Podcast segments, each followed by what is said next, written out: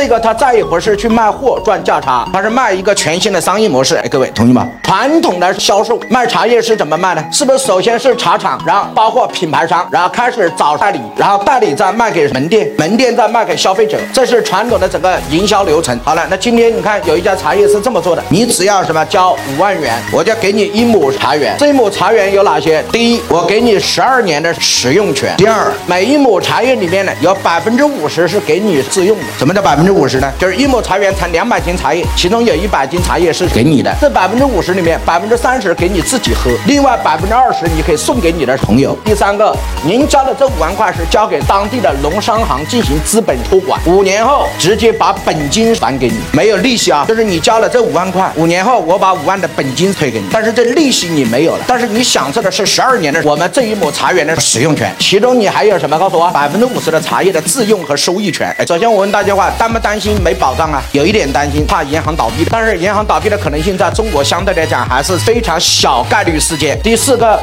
我们这个权益你还可以转让，这个权益你还可以继承，这个权益还可以给有这些。